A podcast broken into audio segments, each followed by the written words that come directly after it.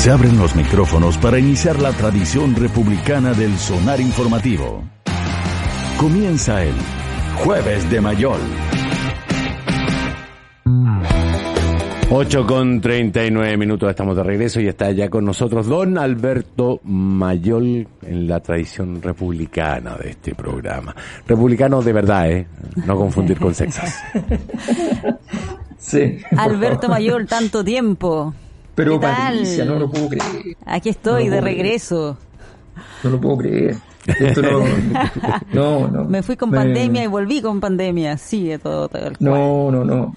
O sea, yo escuchaba tu nombre y era todavía una fantasmagoría, no, no me imaginaba que era concreto, real. Pero sí, ya estoy de regreso. ¿Todo bien tú. en tu vida?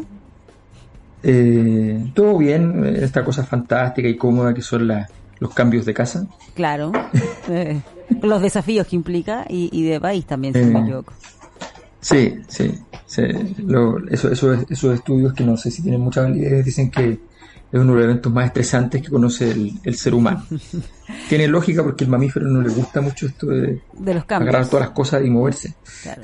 Pero, pero además te- tener que desocupar y deshacerse de cosas porque el viaje implica un par de maletas y, y nada más. En tu Sí, en mi caso no va a ser así porque eh, desde el momento en que, en que container. los libros es difícil, es difícil hacer eso. Ah, ya. Tienes que mandar todo eso. que- Eso implica container, digamos. Ah, Sí, claro. Claro. ya. Claro. Aún más De hecho, el- a las entonces. 9 de la mañana llega el, el, El señor del container.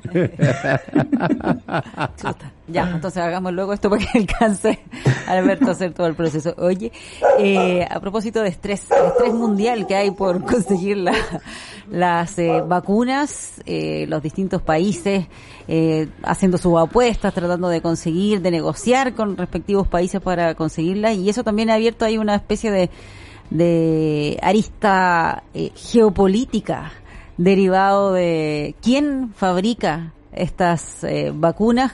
¿Cuál es el- la mirada que tienes tú al respecto? Sí, es súper interesante porque, porque por un lado hay una mirada plenamente de gestión en el fondo, que, es como quién hace mejor el proceso de vacunación y, y, y todo eso. Eh, y en ese proceso de gestión entonces se abren oportunidades para...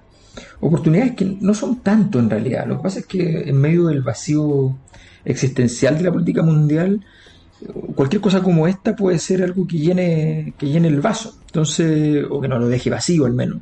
Entonces se hace muy importante la coyuntura de gestionar bien porque eso puede permitir entonces un ascenso rápido de las vacunas y porque además esta cosa ha sido la primera pandemia asociada a una especie de olimpiada de datos.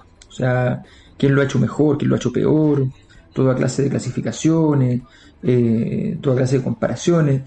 La, la verdad, además con, muchos indicadores que, que son que son complejos, o sea, desde el punto de vista de, por ejemplo, la, la cantidad de, de contagios en sí mismo podría no ser un dato tan, tan relevante, pero se transforma en el dato fundamental de la, de la pandemia porque es el que permite más juego de comparaciones, en fin.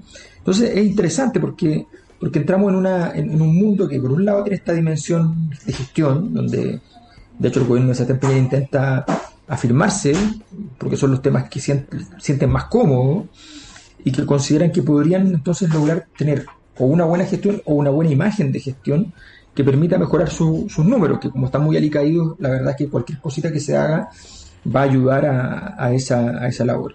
Por otro lado está lo que tú planteas que tiene que ver con esta especie de, de en la búsqueda de darle un sentido al proceso de análisis sobre esta sobre la gestión de la pandemia, la gestión de las vacunas, eh, aparece como una visión de la Guerra Fría Sí. o de la marca país, en el fondo. O sea, es una mezcla de ambas cosas.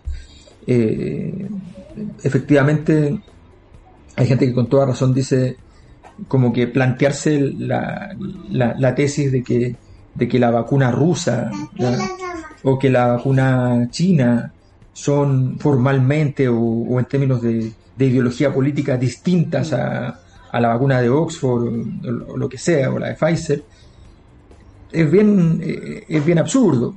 es bien absurdo teniendo en cuenta que igual hay algunos variables, como el hecho de mayor participación estatal en los procesos y qué sé yo, pero en realidad no es así, o sea, la mayor parte de los laboratorios del mundo para este tipo de cosas cuentan con importantes fondos estatales, independientes que sean eh, instancias privadas, eh, y de hecho la mayor parte de las empresas grandes en el mundo en realidad han sido apalancadas, empujadas fuertemente por los, por los estados la empresa que más ha recibido donación de platas estatales para funcionar en el mundo se llama Google, la ocupamos todos los días.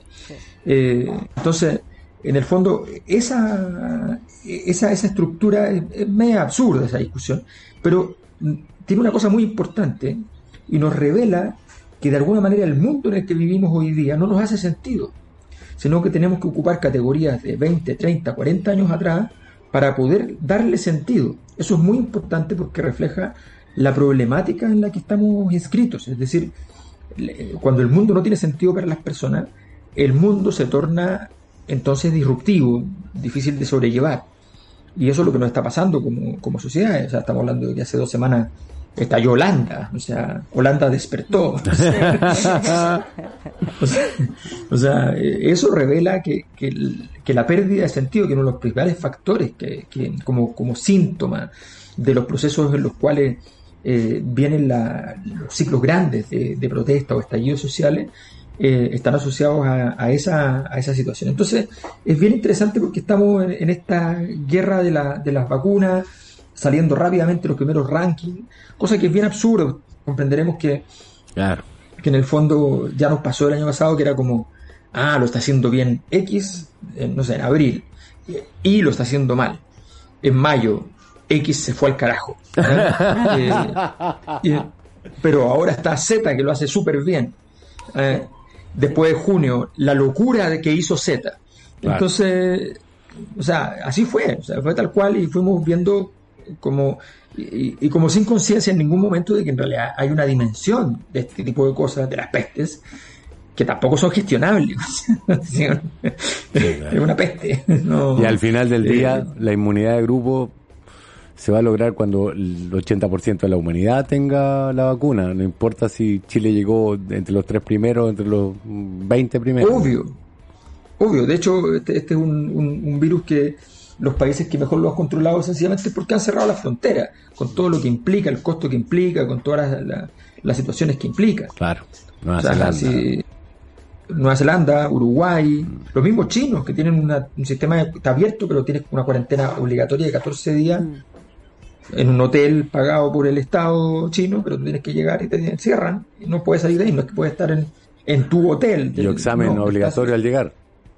Examen obligatorio al llegar y, toda clase de medidas que en el fondo hace que los viajes que se hagan sean sumamente, o sea, ¿quién, quién se va a tomar vacaciones asumiendo 14 días de, de, cuarentena. Como desincentivo, en, el fondo. claro. Entonces está, es porque tienes que ir en el fondo y te vas a quedar un, buen, un, buen rato, porque no vas a volver a más a tu país que capaz que también tenga una recepción, con el caso de Chile, de, un mínimo de 7 días de cuarentena, en fin. O sea, es, es toda una, una red de, situaciones que hace que, que en el fondo, pero a mí lo que es más interesante, más, más formidable, es la convicción absoluta de todos los actores políticos de que, eh, de que esta oportunidad es estructural, porque ya lo vivimos. El, año pasado el clima político de la pandemia, apenas los números bajaron, pero así, apenas bajaron, se desapareció. Y aparecieron toda clase de otros temas. Y no importaba nada lo que había pasado ahí. Y de repente volvió la pandemia y volvió la pandemia y volvió la, la cultura de pandemia.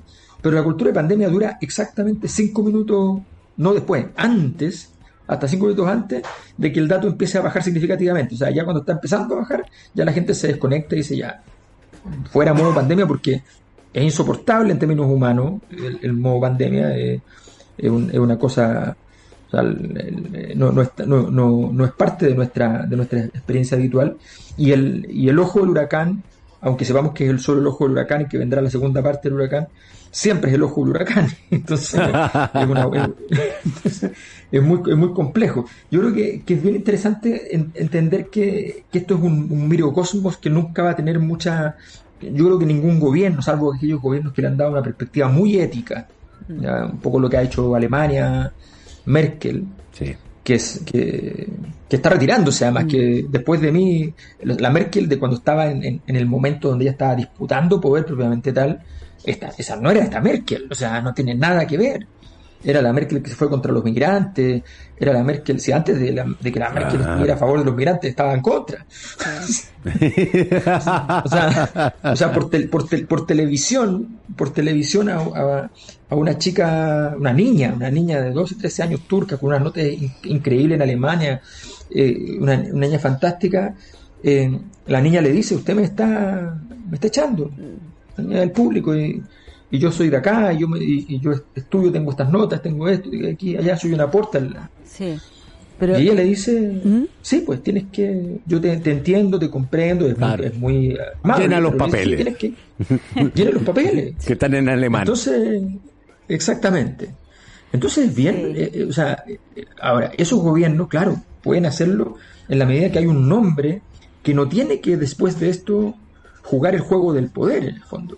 Claro, pero es interesante lo que dice de Merkel, porque ella también va marcando un poco la pauta en Europa sobre con sus opiniones, lo que lo que va diciendo, las decisiones. Lo digo porque allá tengo la impresión que han sido medio reticentes a vacunas chinas y vacuna rusa también. Mm.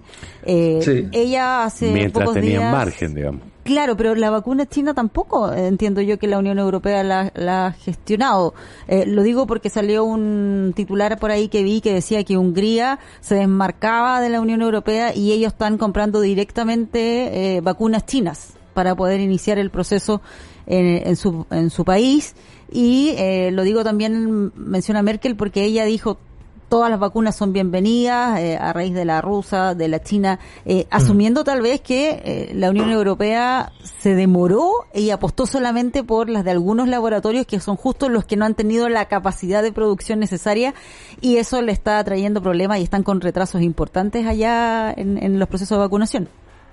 Es que por eso fue, fue el error, esta locura ha sido mundial, el error de tomarse ideológicamente el tema de las vacunas. O o considerarlo, o, digámoslo de otra manera, también podría ser que haya sido por, entre comillas, la imagen de marca. O sea, se supone que son, son que no son tan capaces de hacer una buena vacuna, y qué sé yo. ¿Qué les pasó ahora? Que la vacuna europea, eh, o una de las europeas eh, principales, está no está recomendada para cinco o seis grupos de población. ¿AstraZeneca? O sea, y en ese contexto entonces tienen el problema se, se les agrava. Mm. es súper interesante porque efectivamente esa flexibilidad, esa, eh, ese, ese error de decir, bueno, pero es que eh, aquí se juega el, poderío mundial en, la solución de la, de, la, de la, vacuna. No, la verdad es que no, solo se juega la imagen de, de marca de, de la... De, yo creo que los chinos son los únicos que se juegan realmente algo importante. Mm. Bueno, y eso explica su eh, eh, ofensiva diplomático-sanitaria en Latinoamérica.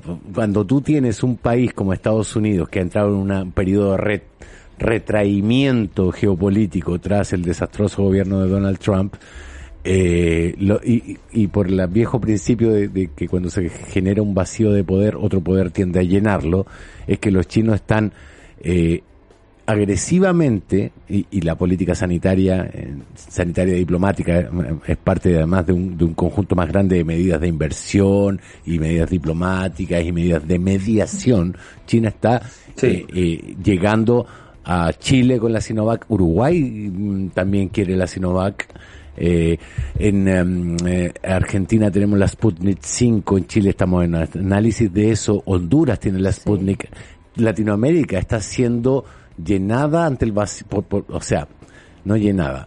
Hay poderes eh, diplomáticos, mm. geopolíticos entrando en juego acá ante el retraimiento de Estados Unidos que no, no se acordó que existía Latinoamérica salvo para poner un muro en México, en la frontera con México. Es que, claro, ese, tema es súper interesante porque la, mirada estratégica que han demostrado eh, China sobre todo, yo diría que Rusia ha demostrado una mirada táctica muy, muy, muy potente, pero es táctica igual, no es estratégica. Eh, ¿Por qué? Porque los rusos sabían que le iban a impugnar la vacuna y sabían que la vacuna era buena. Claro. Entonces, los quería, entonces lo, que hace una, una persona que no, que no le gusta el conflicto político es que trata de validarlo con todos los organismos internacionales y llegar con los aplausos eh, de entrada. Pero lo que le gusta a Putin es que lo critiquen. Entonces, él saca la vacuna y le dicen, pero ¿cómo si nadie la ha probado? Pruébenla. Claro. Y ahí está. ¿ya? La misma semana que una de las vacunas europeas fundamentales está mostrando sus fallos, eh, resulta que él- la rusa muestra sus virtudes. Entonces gana una batalla, que es lo que le interesa a Putin. Pero los rusos, o sea, pero, pero los chinos tienen otra, otra forma de hacer. Eh, los chinos cambiaron embajador en Chile recién. Eh, trajeron un embajador de altísimo nivel que salió a, a pelear al- a la arena, cosa muy poco, de los, muy poco propia Claro. de los chinos.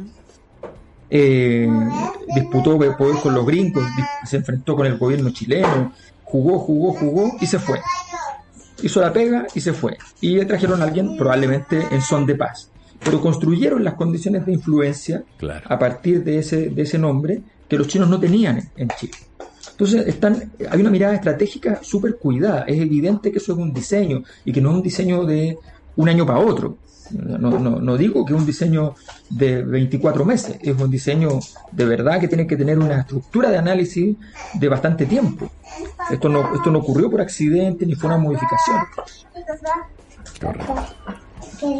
Muy bien. ¿Quién es Federico? Está Federico ahí, sí. Federico el? Grande. ¿Quién quiere aportar en Claro. este análisis Como, como el emperador sociológico, Es que- geopolítico? Está, no, y de, y de hecho está buscando. Eh, esto, eh, lo que está pidiendo es tan absurdo que está, eso solo llama la atención. o sea, tiene, clarísimo que está- tiene muy claro que está interrumpiendo. Ah, Un saludo ah, enorme. no, no, Federico. esto es Ah, más sorprendente porque me mencionó, de- porque fue a buscar el, eh, una figura de Putin que tengo. No, ¿viste? si quiere colaborar, si eso es. A partir de ahora lo- lo- lo- los jueves de Mayol van a ser de Mayol y Federico. Seguramente, Los seguramente entendió, entendió, porque yo le muestro la figura y le muestro los nombres Aquí está hablando. Alberto Mayol, muchísimas gracias. Mándale un abrazo grande a Federico. Ya, Chao, pues. Alberto. Chao, padre, que esté muy bien.